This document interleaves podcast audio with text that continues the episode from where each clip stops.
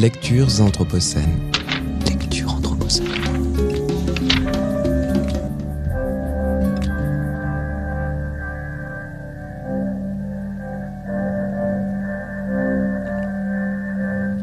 Hello everyone. Today I'm going to tell a story called Jamun Ka Ped by Krishna Chandar. It was written in the 1960s. It is a satire on the bureaucratic red tapeism. In the story, a poet gets trapped under a jamun tree in the lawns of a secretariat building. While the trapped man continues to cry for help, the officials, gardeners, and clerk continue to forward it to higher officials. By the time file reaches Prime Minister, who allows the tree to be chopped to save the man, he is already dead.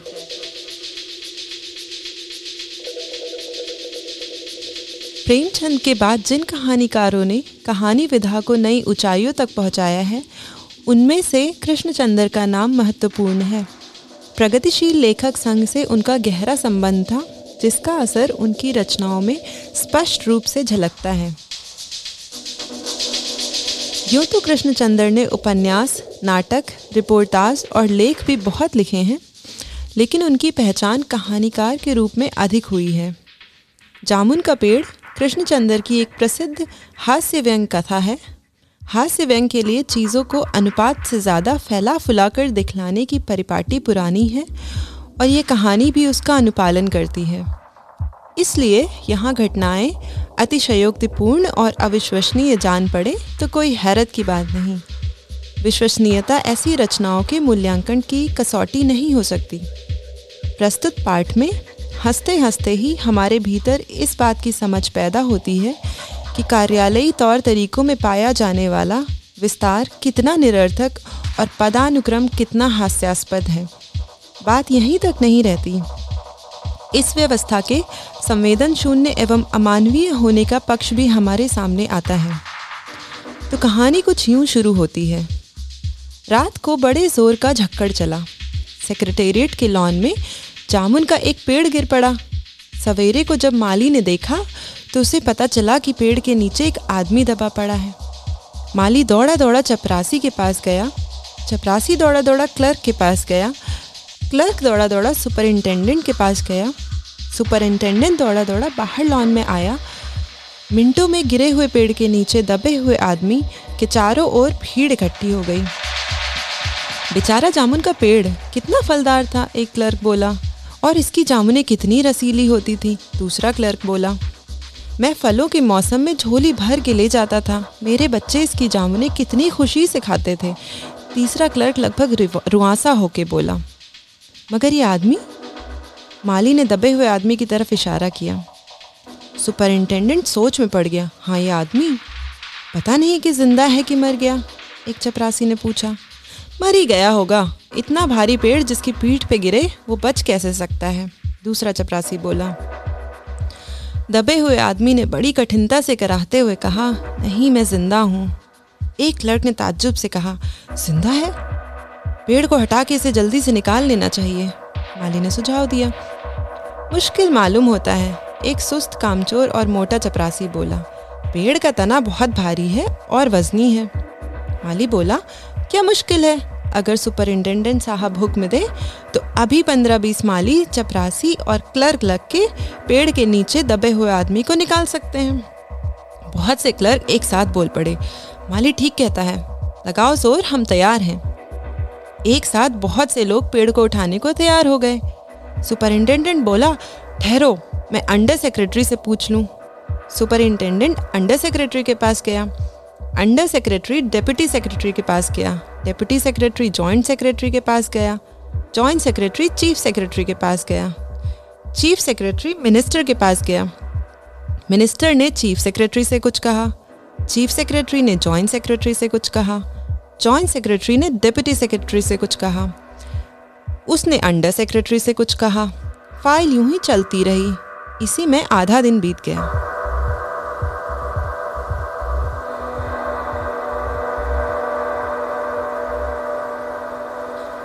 दोपहर के खाने पर दबे हुए आदमी के चारों ओर बहुत भीड़ इकट्ठी हो गई। लोग तरह तरह की बातें कर रहे थे। कुछ मंचले क्लर्कों ने समस्या को खुद ही सुलझाना चाहा। वे हुकूमत के फैसले का इंतज़ार किए बिना पेड़ को अपने आप हटा देने का निश्चय कर रहे थे कि इतने में सुपरिंटेंडेंट फ़ाइल लिए भागा भागा आया। बोला, हम लोग खुद इस पेड़ को नहीं हटा सकते। हम लोग व्यापार विभाग से संबंधित हैं और यह पेड़ की समस्या है जो कृषि विभाग के अधीन है।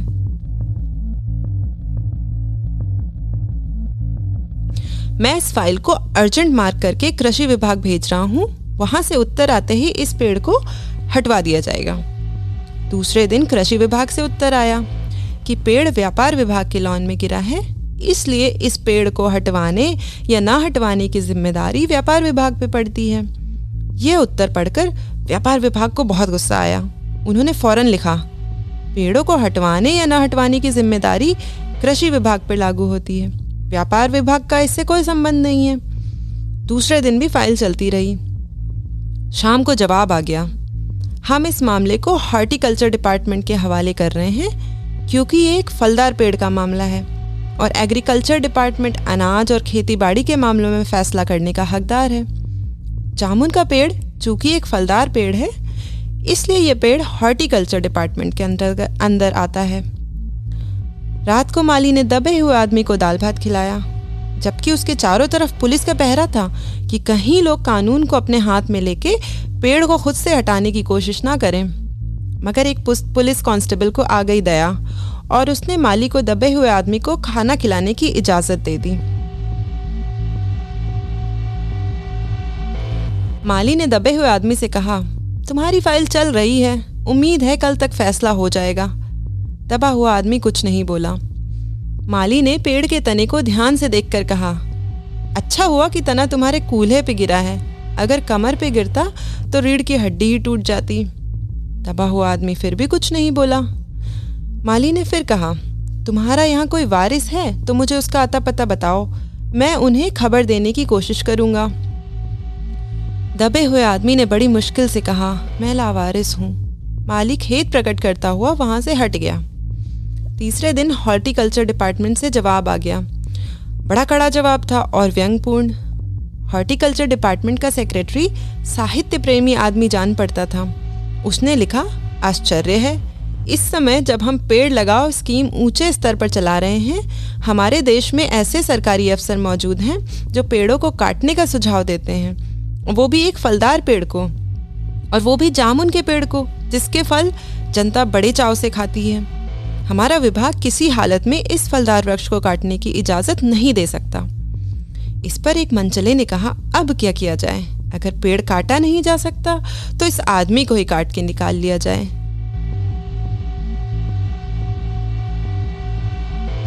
ये देखिए, उस आदमी ने इशारे से बताया, अगर इस आदमी को ठीक बीच में से, यानी धड़ से काटा जाए तो आधा आदमी इधर, आधा आदमी उधर से निकल आएगा और पेड़ वहीं का वहीं रहेगा। दबे हुए आदमी ने आपत्ति प्रकट करते हुए बोला, मगर इस तरह से तो मैं मर जाऊँगा। ये भी ठीक कहता है एक क्लर्क बोला। आदमी को काटने वाली युक्ति प्रस्तुत करने वाले ने भरपूर विरोध किया। बोला, आप नहीं जानते हैं, आजकल प्लास्टिक सर्जरी कितनी उन्नति कर चुकी है। मैं तो समझता हूँ, अगर इस आदमी को बीच में से काट के निकाल लिया जाए तो प्लास्टिक सर्जरी से धड़ के स्थान से इस आदमी को फिर से जोड़ा जा सकता है। इस बार फ़ाइल को मेडिकल डिपार्टमेंट में भेज दिया गया। मेडिकल डिपार्टमेंट ने फ़ौरन एक्शन लिया और जिस दिन फ़ाइल उनके विभाग में पहुँची, उसके दूसरे ही दिन उन्होंने अपने विभाग का सबसे योग्य प्लास्टिक सर्जन छानबीन के लिए भेज दिया। सर्जन ने दबे हुए आदमी को अच्छी तरह टटोल कर उसका स्वास्थ्य देखकर, खून का दबाव देखा, नाड़ी की गति को परखा, दिल और फेफड़ों की जाँच करके रिपोर्ट भेज दी। कि इस आदमी का प्लास्टिक ऑपरेशन तो हो सकता है और ऑपरेशन सफल भी होगा, मगर आदमी मर जाएगा।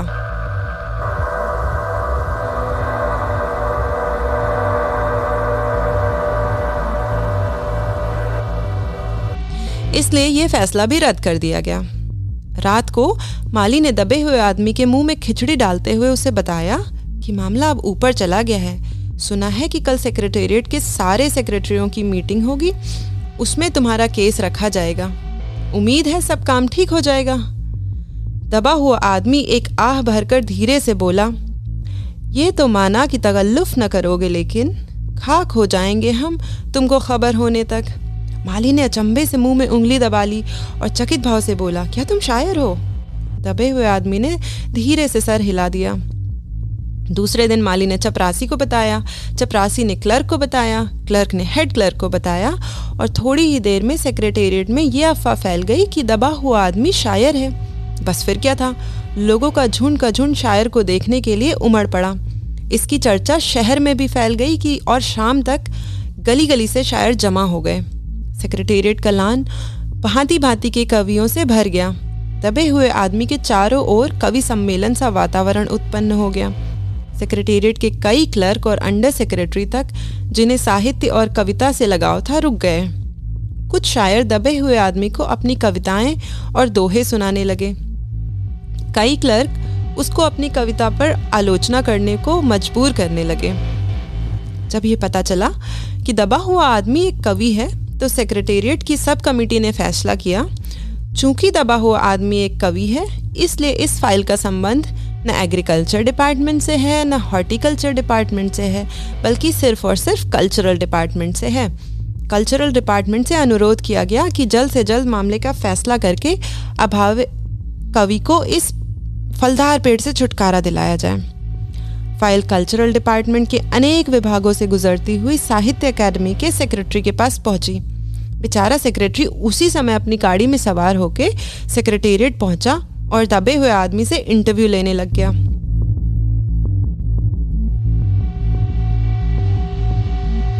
उसने पूछा, तुम कवि हो? दबे हुए आदमी ने जवाब दिया, जी हाँ। किस उपनाम से शोभित हो? ओस ओस? सेक्रेटरी ज़ोर से चीखा, क्या तुम वही ओस हो जिसका गद्य संग्रह ओस के फूल अभी हाल ही में प्रकाशित हुआ है? दबे हुए कवि ने हुकार में सर हिलाया। सेक्रेटरी ने पूछा, क्या तुम हमारी एकेडमी के मेंबर हो? सेक्रेटरी ने बोला, नहीं। आश्चर्य है? सेक्रेटरी फिर से चीखा, इतना बड़ा कवि, ओस के फूल का लेखक और हमारी एकेडमी का मेंबर नहीं है। उफ, कैसी भूल हो गई हमसे। कितना बड़ा कवि और कैसी अंधेरी गुमनामी में दबा पड़ा है। गुमनामी में नहीं, एक पेड़ के नीचे दबा हूँ। कृपया मुझे इस पेड़ के नीचे से निकालिए। अभी बंदोबस्त करता हूँ, सेक्रेटरी फ़ौरन बोला, और उसने फ़ौरन अपने विभाग में रिपोर्ट की। दूसरे दिन सेक्रेटरी भागा भागा कवि के पास आया और बोला, मुबारक हो, मिठाई खिलाओ। हमारी साहित्य अकेडमी ने तुम्हें अपनी केंद्रीय शाखा का मेंबर चुन लिया है। ये लो चुनाव पत्र। मगर मुझे इस पेड़ के नीचे से तो निकालो, दबे हुए आदमी ने कराह के कहा। उसकी सांस बड़ी मुश्किल से चल रही थी और उसकी आँखों से मालूम होता था कि वह घोर पीड़ा और दुख में पड़ा है। सेक्रेटरी ने कहा, ये हम नहीं कर सकते हैं। और जो हम कर सकते थे, वो हमने कर दिया है। बल्कि हम तो यहाँ तक कह सकते हैं कि अगर तुम मर जाओ तो तुम्हारी बीवी को वजीफ़ा दे सकते हैं। अगर तुम दरख्वास्त दो तो हम वो भी कर सकते हैं। कभी रुक रुक के बोला, अरे, मैं अभी जीवित हूँ, मुझे ज़िंदा रखो। मुसीबत यह है सरकारी साहित्य अकेडमी का सेक्रेटरी हाथ मलते हुए बोला, हमारा विभाग सिर्फ़ कल्चर से संबंधित है। पेड़ काटने का मामला कलम दवात से नहीं, आरी कुल्हाड़ी से संबंधित है। उसके लिए हमने फॉरेस्ट डिपार्टमेंट को लिख दिया है और अर्जेंट लिखा है। शाम को माली ने आकर दबे हुए आदमी को बताया, कल फॉरेस्ट डिपार्टमेंट के आदमी आकर इस पेड़ को काट देंगे और तुम्हारी जान बच जाएगी। माली बहुत खुश था।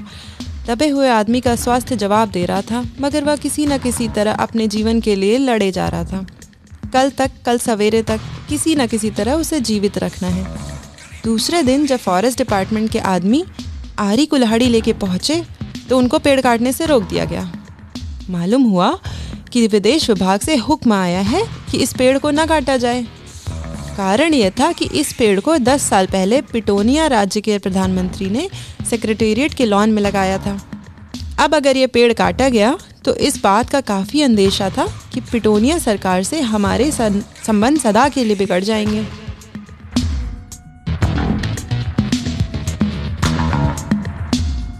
मगर ये तो एक आदमी की जान का सवाल है, एक क्लर्क चिल्लाया।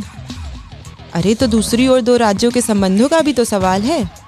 दूसरे क्लर्क ने पहले क्लर्क को समझाया।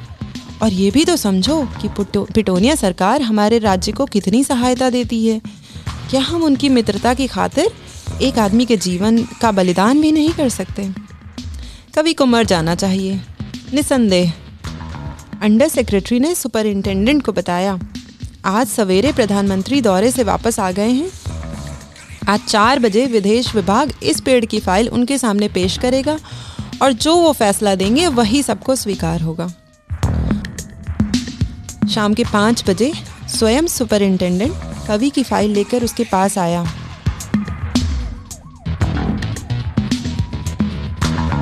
और बोला, सुनते हो? आते ही वह खुशी से फ़ाइल को हिलाते हुए चिल्लाया। प्रधानमंत्री ने इस पेड़ को काटने का हुक्म दे दिया है और इस घटना की सारी अंतर्राष्ट्रीय ज़िम्मेदारी अपने सिर ले ली है। कल ये पेड़ काट दिया जाएगा और तुम इस संकट से छुटकारा हासिल कर लोगे। अरे सुनते हो, आज तुम्हारी फ़ाइल कंप्लीट हो गई है। मगर कभी का हाथ ठंडा था? आँखों की पुतलियाँ निर्जीव थीं और चीटियों की एक लंबी बात उसके मुँह में जा रही थी। उसके जीवन की फ़ाइल भी कंप्लीट हो चुकी थी।